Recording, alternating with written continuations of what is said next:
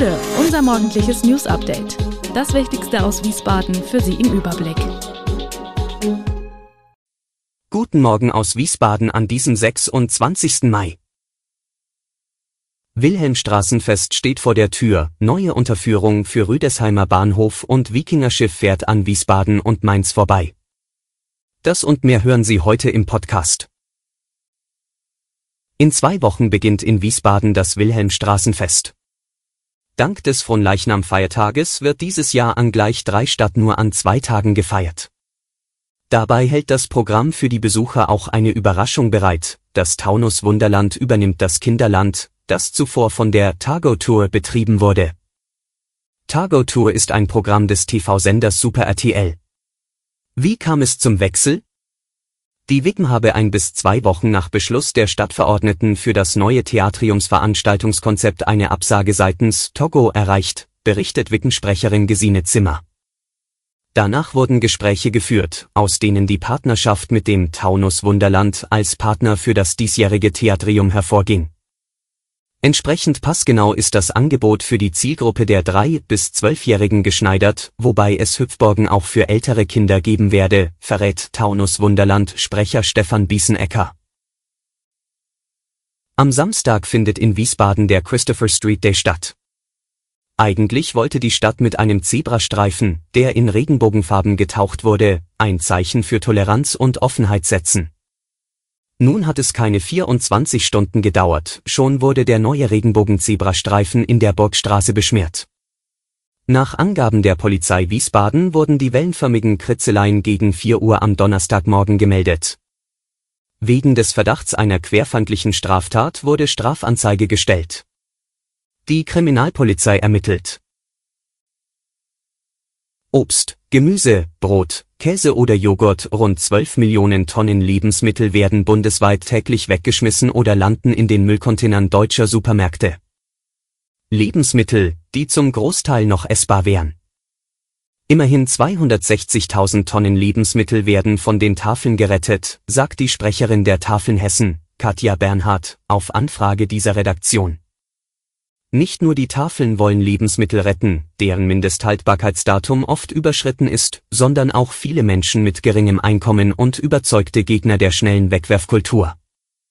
So zieht unter anderem genauso der ein oder andere Student abends los, um noch genießbare Lebensmittel aus den Mülltonnen der Supermärkte zu holen.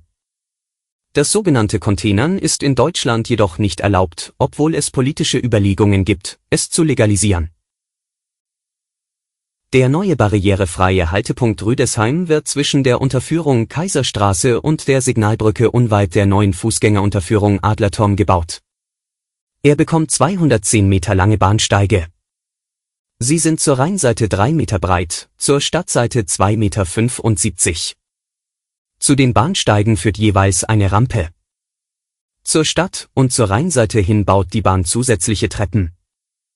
Auch die Bahnsteigkante wird angehoben, damit die Fahrgäste stufenlos in den Zug einsteigen können. Die Planungsunterlagen seien so gut wie fertig, erläuterte Planer Sven Kulawik, der damit rechnet, dass das Eisenbahnbundesamt zwei Jahre für die Prüfung braucht. Gebaut werden soll in zwei Etappen im ersten Halbjahr 2026. Dann nach einer Pause von einem Jahr geht es im zweiten Halbjahr 2027 geht es weiter. Während der Arbeiten seien Teilsperrungen nötig. Außerdem werde es nächtliche Vollsperrungen geben. Auch die Bleichstraße müsse während der Bauarbeiten teilweise halbseitig gesperrt werden. Im Dezember 2027 muss der Haltepunkt fertig sein, weil dann auch das elektronische Stellwerk in Betrieb geht. Erst vor wenigen Tagen war ein U-Boot auf dem Rhein zu sehen, nun kommen die Wikinger. Doch das Schiff Saga Farman wird wohl nur vorbeifahren und nicht hier Station machen. Wahrscheinlich ist es sogar heute schon so weit, aber so ganz genau weiß man das nicht. Zunächst hieß es, die Saga Farman werde am Samstag nach Mainz kommen und im Zollhafen über Nacht bleiben. Doch dann meldete sich der Chefingenieur und gab zu, dass ein konkreter Hafen überhaupt noch nicht feststehe. Da das Schiff in Richtung Donau unterwegs sei, werde wohl ein Hafen am Main angesteuert. Derzeit ist die Saga Farman an der Seite des Schleppers Heike Lucy unterwegs, da das nachgebaute Wikingerschiff nicht allein auf dem Rhein fahren darf. Bis zur Schleuse in Kostheim werden die Wikinger begleitet. Wegen eines nötigen Servicestopps werde das Schiff dann wohl erst bei Frankfurt Halt machen. Den genauen Standort des Schiffs kann man über mehrere Internetseiten verfolgen. Alle Infos zu diesen Themen und noch viel mehr finden Sie stets aktuell auf www.wiesbadener-kurier.de. Gude Wiesbaden ist eine Produktion der VRM von Allgemeiner Zeitung, Wiesbadener Kurier, Echo Online und Mittelhessen.de. Redaktion und Produktion die NewsmanagerInnen der VRM.